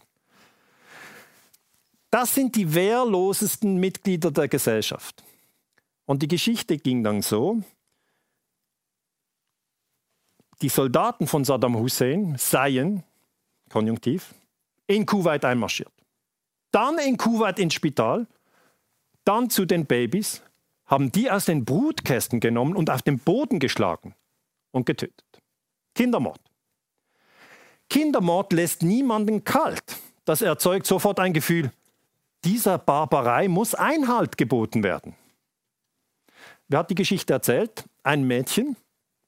Sie hat das unter Tränen erzählt und das erzeugt das Gefühl von Wut. Okay. Sie hat gesagt, ich habe als Krankenschwester im Spital gearbeitet, ich habe diesen Kindermord mit eigenen Augen gesehen. Wenn Sie in diesem Moment sagen, kann ich mal Ihren Ausweis sehen? Seit wann sind Sie Krankenschwester in Kuwait? Dann werden alle rundherum entrüstet auf Sie schauen und sagen, Sie haben keine Empathie. Wenn Sie Pech haben, werden Sie vor Ort erschossen oder zumindest diskriminiert. Okay? Also wenn Sie wach sind und sagen, stimmt das überhaupt? Kann das sein? Wo sind die Beweise? Haben Sie größte Probleme, weil alle anderen gleichzeitig das Gefühl der Wut haben. Und wenn Sie in einer Gruppe sind, die gleichzeitig das Gefühl der Wut haben und Sie haben eine andere Position, Halleluja. So wie Sie bekommen den entscheidenden Gegentreffer in der 90. Minute, alle sind niedergeschlagen, Sie sagen, komm, ist doch egal, war nur ein Spiel. Diese Geschichte wird dann über Fernsehen verteilt. Also 1990 ist das schon lange her, aber der amerikanische Präsident sagt dann, haben die Säuglinge aus ihren Inkubatoren gerissen, Brutkästen. Und jetzt wieder die Regel, wenn es wiederholt wird von Personen, die halt von vielen geachtet werden. Ich verstehe es überhaupt nicht, aber immer glaubt man den Präsidenten und Kanzlern und Premierminister und Außenminister und Bischöfen und wer noch alles, können sie schon machen. Aber was haben die denn für einen Leistungsausweis? Ja? Das muss man sich manchmal fragen. Warum diesen Glauben? Also er hat es einfach immer wieder gesagt und nach der, nachdem dann die amerikanische Bevölkerung sozusagen ready war, also die waren dann bereit für den Krieg, sind dann auch einmarschiert etc., haben die äh, Iraker, also äh, Entschuldigung, ähm, auf dem Rückweg aus Kuwait sind die Iraker zurückgefahren, haben sich zurückgezogen. Und dann haben die Amerikaner ein sogenanntes Turkey Shots gemacht. Sie haben eigentlich die zurück, sich zurückweichende Armee von Saddam Hussein ausradiert. Einfach ausradiert. Turkey Shots haben sie das genannt, also wie Truthahn-Schießen. Und sie haben die Soldaten der, der Iraker, die in den Schützengräben lagen, im Sand, haben sie bei lebendigem Leib eingeschaufelt. Gerade mit einem Bulldozer. Und die, die rauskommen, abgeschossen. Also Massaker. Hat das irgendjemand interessiert? Nein. Warum? Weil man hat es geframed. Die Guten und die Bösen, das war schon erledigt. Und wenn die Bösen mal die Bösen sind, können sie, die, können sie machen, was sie wollen. Und das ist schon erstaunlich, weil die Geschichte hat überhaupt nicht gestimmt. Okay? Die Geschichte war erlogen. Erstunken und erlogen. Das Mädchen hat nie in diesem Spital gearbeitet, sondern sie war die Tochter des kuwaitischen Botschafters in den USA. Und entwickelt hat das eine Werbeagentur. Budget eine Million. Wenn Sie die Geschichte entwickeln, ist es wie bei Lucky Strike. Sie verbreitet sich von selber, weil die Journalisten alle voneinander abschreiben. Okay? Niemand hat einen Plan, also schreiben alle voneinander ab. Irgendwann kommen die Historiker und prüfen es. Aber wir sind meistens so 10, 20 Jahre spät dran. Also muss mich schon entschuldigen, dass wir so spät dran sind, aber immerhin sind wir genau. Okay? Wir können in dem Moment, wo die Kriegspropaganda passiert, können wir es nicht entschlüsseln. Es geht nicht. Aber so, ich sage immer, zehn Jahre sind, ist eigentlich schon schnell für die Historiker. Aber dann, die Leute sind schon wieder weiter. Da ist schon der neue, die neue Sau wird durch die Gassen gejagt und wir können nur sagen, seid vorsichtig, es könnte gelogen sein. Die Leute, nein, nein, diesmal ist ganz wichtig, werft mal eine Bombe. Das heißt, dieser Prozess, ja, dieser Prozess von Gedanken lenken und Gefühle lenken, wenn Sie den verstehen, wenn Sie zugeben, ja, das geht, und wenn Sie zugeben, ja, das geht auch bei mir, es geht bei mir, es geht bei Ihnen, es geht bei Ihren Freunden, es geht bei Ihnen Eltern, es geht bei Ihren klügsten Freunden, vor allem bei denen, weil die sind oft im Verstand verloren und die glauben dann alles, was sie lesen. Ja? Wenn Sie das zugeben, dann können Sie die Türe öffnen und sagen, ich will das nicht mehr. Aber wenn Sie es nicht zugeben, dass es das gibt und dass es funktioniert, können Sie aus der Türe nicht raus. Dann sind Sie im Gefängnis drin. Kommen wir noch zum ARD Framing Manual 2019. Wer hat davon gehört? Das ist jetzt in diesem Jahr. Okay, eins, zwei, drei, okay, das sind viele. Die Hälfte hat davon gehört. Für die, die es nicht gehört haben, die ARD ist ein führender Fernsehsender hier in Deutschland. Und die haben ein Framing Manual produzieren lassen von einer Frau, die heißt Elisabeth Wehling. Ich habe sie nie getroffen. Sie ist eine Sprachwissenschaftlerin, hat einen Doktortitel und sie versteht sehr viel von Framing. Okay? Und eigentlich war dieses Framing Manual gemeint, dass es geheim bleibt. Okay? Und jetzt ist das öffentlich geworden. Das heißt, wir sind in einer Zeit, in der viel aufgedeckt wird. Und die Bild-Zeitung, ähm, selber ein trauriges Blatt, äh, hat, hat dann geschrieben, was ist Framing? Ja, und da ist hier dieser, gemeint, das ist dieser Textbaustein, den ich hier rausgenommen habe. Gemeint ist das geschickte Nutzen bestimmter Wörter und Sprachbilder, um unsere Meinung zu beeinflussen, was natürlich die Bildzeitung nie tun würde. Ein Mittel aus Politik und Werbung. Kritiker nennen das Gehirnwäsche. Februar 2019, also jetzt vor einem Monat, ist das rausgekommen. Wenn Sie wachsam sind, erkennen Sie hier ein Wort, das interessant ist, darüber nachzudenken, Gehirnwäsche. Wäsche, wenn Sie Wäsche machen zu Hause, ist es das Ziel, dass es dann sauber wird oder dreckig? Gehirnwäsche, ist dann sauber oder dreckig? Ist es Gehirnverschmutzung oder Gehirnwäsche? Was heißt eigentlich Gehirnwäsche? Nur eine kleine Übung, lassen Sie es. Ein Framing-Beispiel. Im ARD-Manual steht, Patienten entscheiden sich eher für eine Operation, wenn man ihnen erklärt, sie haben eine 90-prozentige Überlebenschance. Sie entscheiden sich aber gegen eine Operation, wenn man ihnen sagt, sie haben ein 10-prozentiges Sterberisiko. Nochmal. Angenommen, Sie haben morgen einen schweren Bericht und Sie müssen eine Operation machen. Für jeden Menschen eine Herausforderung. Sie stehen vor dem Arzt. Der Arzt sagt, setzen Sie sich. Dann wissen Sie, jetzt kommt's dick. Sie setzen sich. Dann sagt er Ihnen, ich rate Ihnen zu dieser Operation, Ihre Chance zu leben ist 90 Prozent. Dann denken Sie, 90 Prozent gebucht. Der gleiche Arzt sagt Ihnen, Ihr Risiko zu sterben ist 10 Prozent.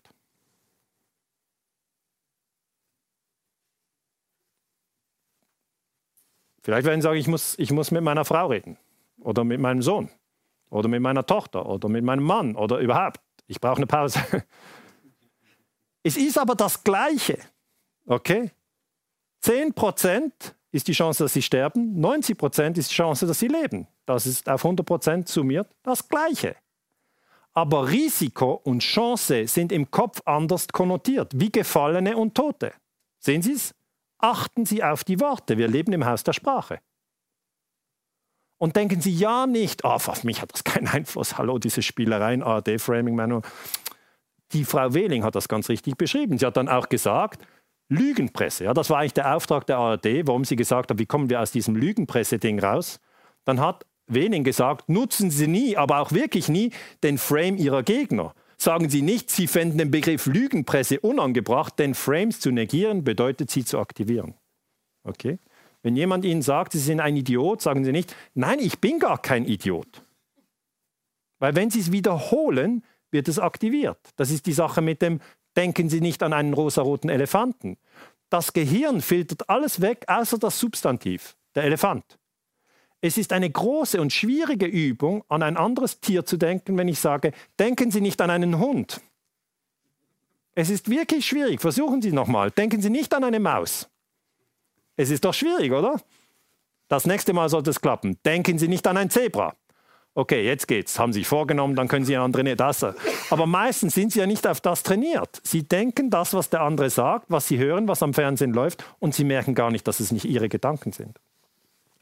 Interessanterweise hat im gleichen Jahr, als dieses Wort Lügenpresse raufkam, wurde Lügenpresse zum Unwort des Jahres 2014 und Klaas Relotius hat den Journalistenpreis gewonnen. Das ist dieser Spiegeljournalist, der irgendwelche Geschichten erfunden hat. Das wurde kürzlich aufgedeckt. Also wenn jetzt nicht der Moment ist, ja, um über Propaganda nachzudenken, dann wird es das nie mehr sein. Also klarer kann es für Sie nicht werden, für mich nicht werden. Weil sie für die ARD geschrieben hat, hat sie Begriffe entworfen, wie man die Gegner, die Konkurrenten der ARD, Pro7, RTL etc., wie man die bekämpfen könnte. Und das ist immer die gleiche Nummer. Abwerten. Okay? Das ist immer das Gleiche. Abwerten. Sie hat empfohlen, medienkapitalistische Heuschrecken für Pro7 oder Kommerzmedien für Sat1. Ich sage jetzt nicht, ob das wahr ist oder nicht, sondern sie hat einfach verstanden, dass natürlich ein Kampf stattfindet in Deutschland um das Vertrauen der Menschen in die Medien. Und wenn die ARD sagt, wir sind für das Gute, für das Wahre und für das Schöne, zum Beispiel ein bisschen zugespitzt, ähm, und äh, äh, RTL ist nur Kommerzmedien, ja, dann ist das eigentlich aus der Sicht von Wehling eine Möglichkeit, vielleicht, vielleicht, die Deutschen davon zu überzeugen, dass GEZ-Gebühren toll sind. Aber das ist natürlich die Schwierigkeit, weil einige Leute die GEZ-Gebühren nicht mehr bezahlen wollen. Und dann sagt das Framing Manual, man soll dann nicht den Begriff Beitragsverweigerer nehmen, sondern Beitragshinterzieher. Weil Beitragsverweigerer knüpft an an Kriegsdienstverweigerer. Jemand mit Prinzipien, der nicht in den Krieg zieht, der keine Gebühren zahlt, wenn Kriegspropaganda gesendet wird. Er hat Prinzipien. Hingegen ein Beitragshinterzieher schadet dem Allgemeinwohl, weil er beteiligt sich nicht an Kosten, die fairerweise alle bezahlen müssten. Sehen Sie das? Und natürlich war es nicht gedacht, dass das öffentlich wird. Ja, war nicht gedacht. Jetzt ist es öffentlich. Gut, ich komme zum Schluss. Ich habe Ihnen erklärt, dass Propaganda überall ist. Ich habe Ihnen erklärt, außer im Wald, in der Natur. Ich habe Ihnen erklärt, dass bei der BMW Autowerbung das Gefühl von Freiheit erzeugt werden kann. Machen Sie selber den Test, wenn Sie das nächste Mal Werbung sehen. Ich habe Ihnen erklärt, dass durch Kriegspropaganda wie ABC-Lügen das Gefühl der Angst erzeugt werden kann. Dadurch wird die Heimatfront manipuliert. Dann sind Sie für Kriege, die Sie nicht verstehen und Sie hassen Menschen, die Sie nicht kennen. Der Putsch in Guatemala wurde durch Edward Bernays direkt unterstützt. Das heißt, er hat nicht nur Propaganda erforscht, sondern hat sie auch eingesetzt.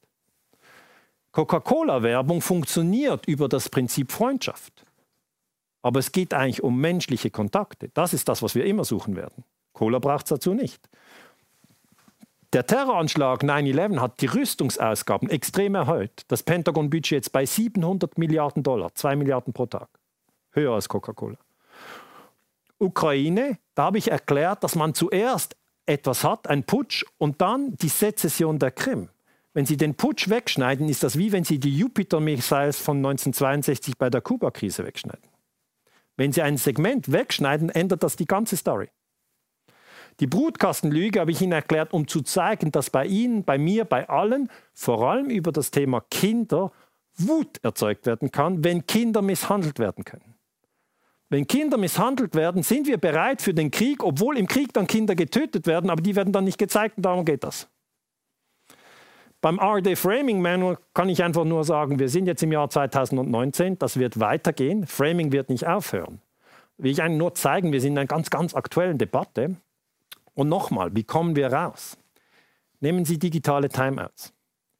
Versuchen Sie, ohne Impulse von außen sich zu zentrieren. Ja, Einige meditieren, machen die Augen zu. Andere sagen, ich wähle ganz genau aus, was auf meine Augen kommt. Nur qualitativ hochwertige Bücher, nur hochwertige äh, Videos, nur hochwertig was auch immer. Also das, was wir schon bei der Nahrung machen, viele überlegen sich ja, was geht hier durch. Ja? Das ist ja nicht so schwierig. Sie müssen nur schauen, was geht bei den Lippen durch. Das ist Ihr Fenster. Sie kontrollieren es oder kontrollieren es eben nicht. Und bei der Propaganda nützt es nicht mit den Lippen, sondern es geht mit den Augen und den Ohren, da geht es noch schneller. Als Beispiel, Sie gehen bei einem Buffet vorbei und sagen, das esse ich nicht, das esse ich auch nicht, ich wähle das. Geht. Propaganda geht das nicht. Sie lesen es, ist schon drin. Sie hören es, schon drin. Sie können nicht sagen, das lese ich nur so ein bisschen. Schon drin. Das ist ein bisschen schwieriger, wir werden das lernen als Menschheit. Und vor allem sollten wir uns nicht spalten lassen. Ich sage in allen Vorträgen immer wieder, wir sind eine Menschheitsfamilie. Das heißt, jeder hat das Recht auf Leben und das Leben ist heilig. Der Krieg unterläuft diese Grundmaxime dauernd. Die Kriegspropaganda hat immer den Effekt, den anderen abzuwerten und dann wird er getötet. Im Vietnamkrieg, der übrigens mit der Golf- von Tonkin-Lüge gestartet wurde, wurden die Vietnamesen als Termiten bezeichnet. Abwerten, töten. Lassen Sie es nicht zu.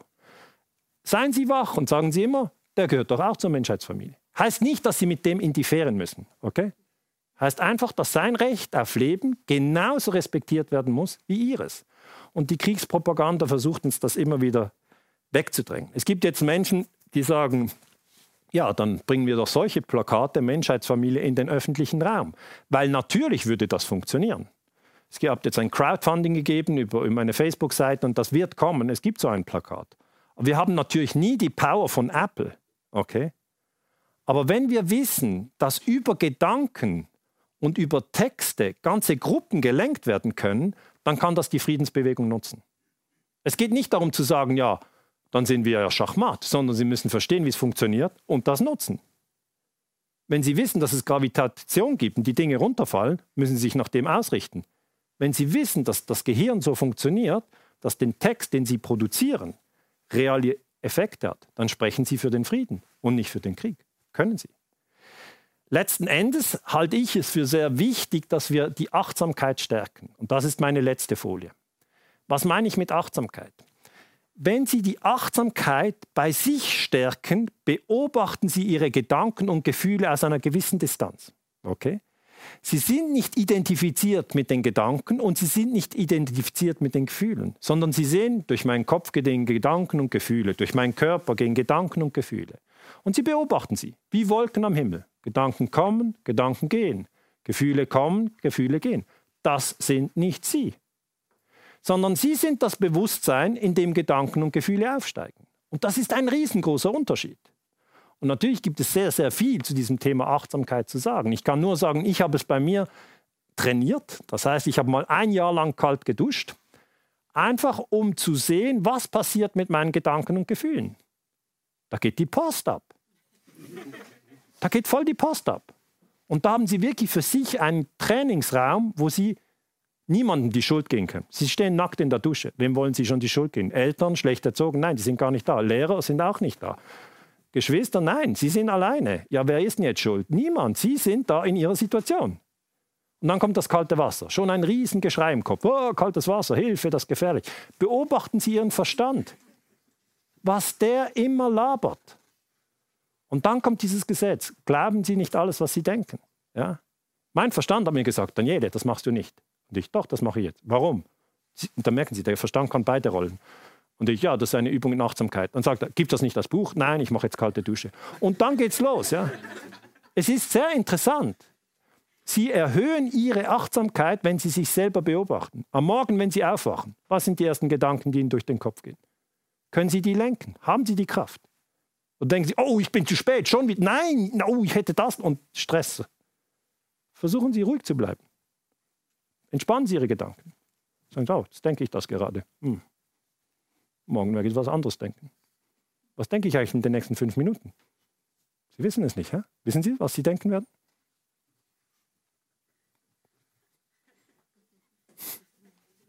Wie die Katze vor dem Mauseloch. Kommt sie raus? Was ist mein nächster Gedanke? Der wird mich ja wieder überraschen. Wann ist der Vortrag fertig? Geht das noch lange? Was sagt er jetzt?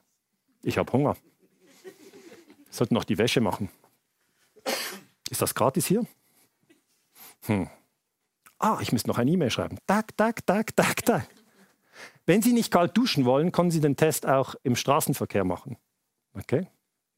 Er löst sehr, sehr viele Prozesse aus. Wenn jemand Ihnen vorne reinfährt, ja, tak geht's los. Denken Sie was, Sie fühlen was. Achtsamkeit, beruhigen Sie sich. Fünfmal atmen, beruhigen Sie sich dann kann Ihnen auch Kriegspropaganda fast nichts mehr ausmachen. Sie bleiben einfach ruhig. Sie hören etwas, Gemetzel hier, Gemetzel dort. Sie denken, was ist die Lösung? Noch mehr Gemetzel? Nee, das glaube ich nicht. Das heißt zusammengefasst, ich möchte Ihnen mit diesem Vortrag erklären, a, es gibt Propaganda, tausend Beispiele, b, Sie haben die Möglichkeit, aus dieser Propagandamatrix auszusteigen. Es ist möglich, es geht. Sie müssen nicht diesen ganzen Geschichten folgen, aber zuerst müssen Sie erkennen, dass es sie gibt. In diesem Sinne, vielen Dank für Ihre Aufmerksamkeit. Ich habe Bücher geschrieben, ähm, es sind drei verschiedene. Sie können dort noch mehr Details finden zu den Themen, die ich hier angesprochen habe. Kommen Sie gut nach Hause. Alles Gute. Tschüss.